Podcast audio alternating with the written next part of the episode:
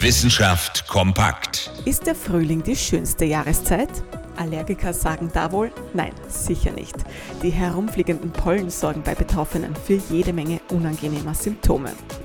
Wann also Pollen in der Luft sind und wann nicht, ist im Frühling eine entscheidende Information. Deswegen haben sich Forscherinnen und Forscher der Technischen Universität in Graz zusammengetan und jetzt einen vollautomatischen Pollensensor entwickelt. Eine wirklich gute Sache, denn bisher haben Pollensensoren so an die 100.000 Euro gekostet. Der neu entwickelte Prototyp ist dagegen um vieles günstiger. Außerdem ist er leicht, vollautomatisch und vor allem für alle zugänglich.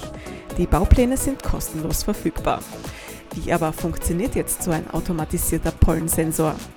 Er besteht unter anderem aus einer Pollenfalle und einem Mikroskop.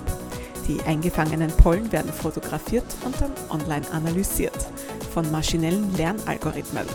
Diese Algorithmen ordnen die Pollen derzeit schon zu 90 Prozent richtig zu. Und damit geben sie Allergikern wichtige Informationen.